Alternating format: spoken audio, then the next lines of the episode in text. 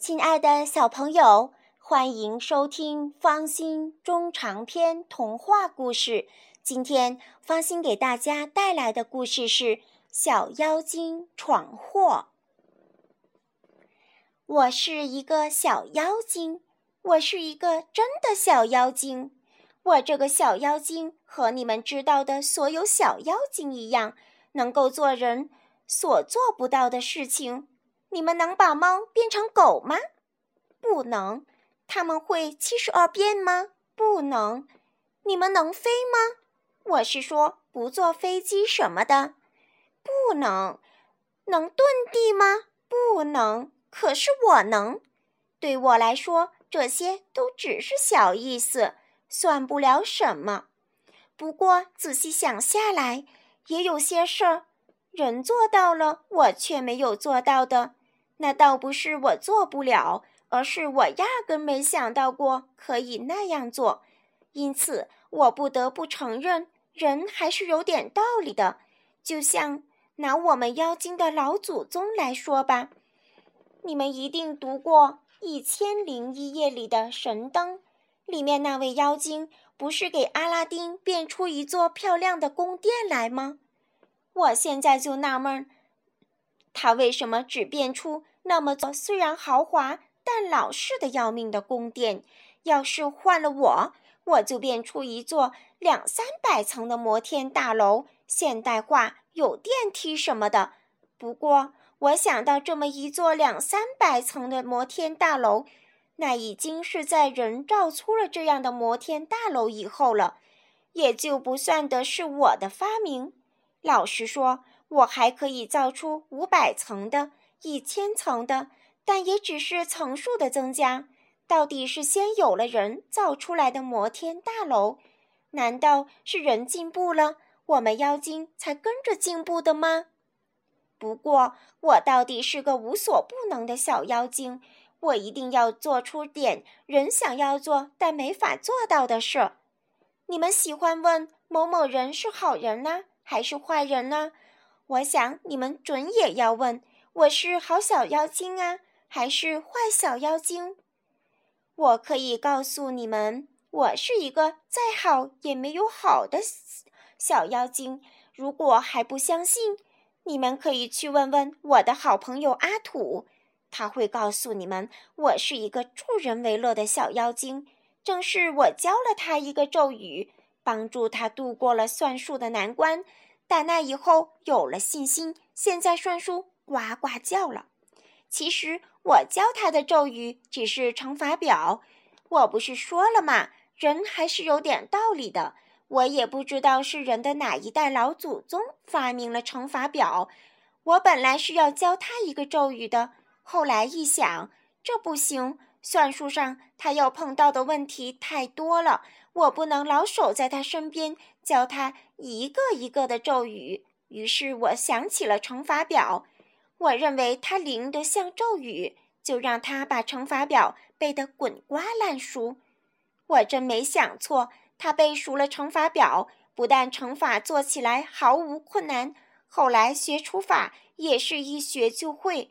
我对他说：“七十二除以八就是九，七十二除以九就是八，八九七十二嘛。”我再问他：“五十六除以八是多少？”他一下子就说是七，还说：“五十六除以七十八，八七五十六嘛。”你说这个咒语灵不灵？人真是也有咒语的，不过他们把它叫做口诀，反正是一码事。现在你们知道了吧？我是一个好小妖精，而且聪明，胜过我的那些妖精老祖宗。神灯里，我那位妖精老祖宗一定不懂乘法表，也未必会利用人的咒语。我和阿土就是这么成为好朋友的。不过他也很聪明，后来一定明白了我教他的咒语。不是我发明的，只是一个口诀。不过他没说出来。不管怎么说，他算术学好了，还是十分感谢我。以后我常上他家去，因为我是小妖精，来无踪去无迹，他的同学谁都没见过我，而且我善变，一下子就能变小，跳进他的衣袋里躲起来。所以阿土即使给他们谈起我，他们也只会认为他童话看多了，满脑子幻想，不相信。可我确实存在，有同学来看阿土，我还待在他的衣袋里听他们聊天。听着听着，我觉得他们说出一些话是人做不到的，那不成了说空话吗？我很想让他们的话实现，说到做到，他们一定会高兴。反正人想得出来的事情，我们小妖精是没有办不到的，轻而易举。有机会不妨试试看，我就是这个主意。话说有一天。我待在阿土的上衣口袋里，跟他到外面散步。我们走过一棵大树，有两个小姑娘正在树底下聊天。一个小姑娘手里拿着一本小说，另一个小姑娘问她：“小说好看吗？”只听见那个小姑娘瞪圆了眼睛回答说：“真好看，只是挺吓人的，看得我头发都竖起来了。”我把头从口袋里伸出来一看，哪呀？他的两根辫子好好的垂在脑后，连翘也没翘起来。这时，另一个小姑娘又问：“真有那么刺激？还能骗你？我真是一根一根头发都竖起来了。”好，我的机会来了，我就帮帮你吧。我让你说到做到。我那么用手一指，哇！这小姑娘的两根小辫子，还有没梳在小辫子里的每一根头发，一点不假，全都呼的一下子竖起来了。哎呀，你的头发怎么啦？真的全竖起来了！这回吓坏了的，倒不是看了小说的小姑娘，却是看见她头发竖起来的小姑娘。头发竖起来的小姑娘还不相信，用手去摸头发，它也哇哇叫起来了。它要把竖起来的小辫子往下拉，这两根小辫子却像印度杂技里听了笛声会不断往上挺直身子的响尾蛇，拉下去了又竖起来。我的好朋友阿土听到旁边闹嚷嚷的，转脸一看，呆住了。他一下子明白这是我的法术，赶紧拍拍口袋，悄悄对我说：“快让他的头发复原，要不然闯祸了。”我不服气，话是他自己说的，我不过让他说到做到。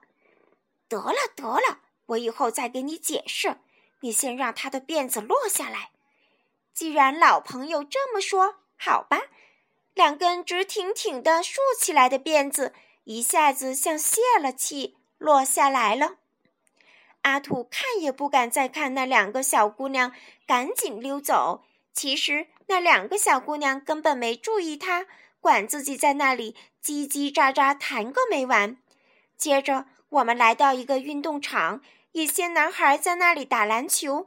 正好有一个瘦高个男孩站在那里，气呼呼地骂他面前的一个小胖子：“你这人真是光长又不长脑子！这么好的一个环球，竟然让人家抢去了！你呀，真气得我！”他拼命跺脚，气得我都要跳起来了。他蹦跳，气得我一跳八丈高。他说：“多高？”我在阿土的口袋里不禁问道。八丈高，说时迟，那时快。只见那瘦高个像跳蹦床的演员那样，晃晃悠悠飞到空中去了。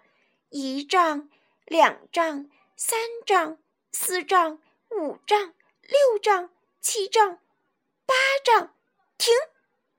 阿土脸都发青了，对我说：“别让他落下来摔伤了，让他轻轻地落地。”我在他的口袋里刚说了一声“得令”，阿土已经撒腿飞奔，直朝家里跑。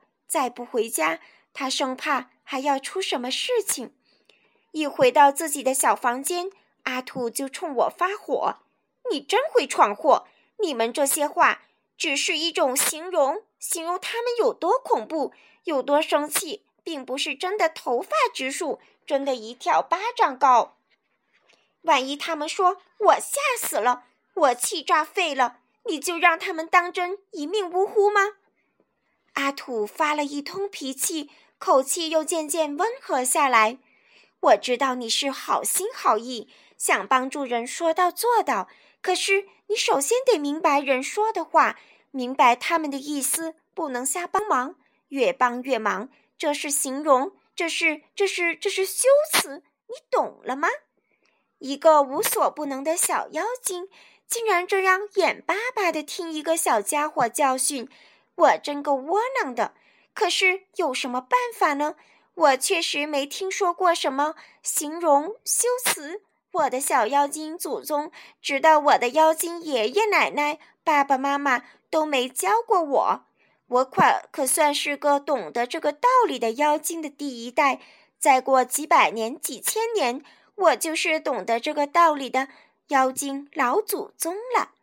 我正在心里嘀咕，又有点得意的时候，忽然听到隔壁客厅里阿土的爷爷的笑声和叫声。我笑掉牙了，我的牙真掉下来了。阿土这回是急疯了，对我说了一声：“又是你干的好事。”就跑到隔壁房间去。我心里想：我琢磨你的话还来不及呢，这关我什么事？转眼阿土已经回来，开口就向我道歉：“呃，对不起，是爷爷看电视看得哈哈大笑，牙掉下来了。”不是你的法术让他的牙掉下来，是他那副假牙太松，他嘴张得太大，自己掉下来了。我看了他那副样子，也真要笑掉牙了，哈哈哈哈哈！我要笑死了，哈哈哈哈哈！阿土笑得捧着肚子，停也停不下来。不过这一回，我已经明白他的话是什么意思。他的牙，真的牙，也没有掉。人也没有死，亲爱的小朋友，故事结束啦，再见。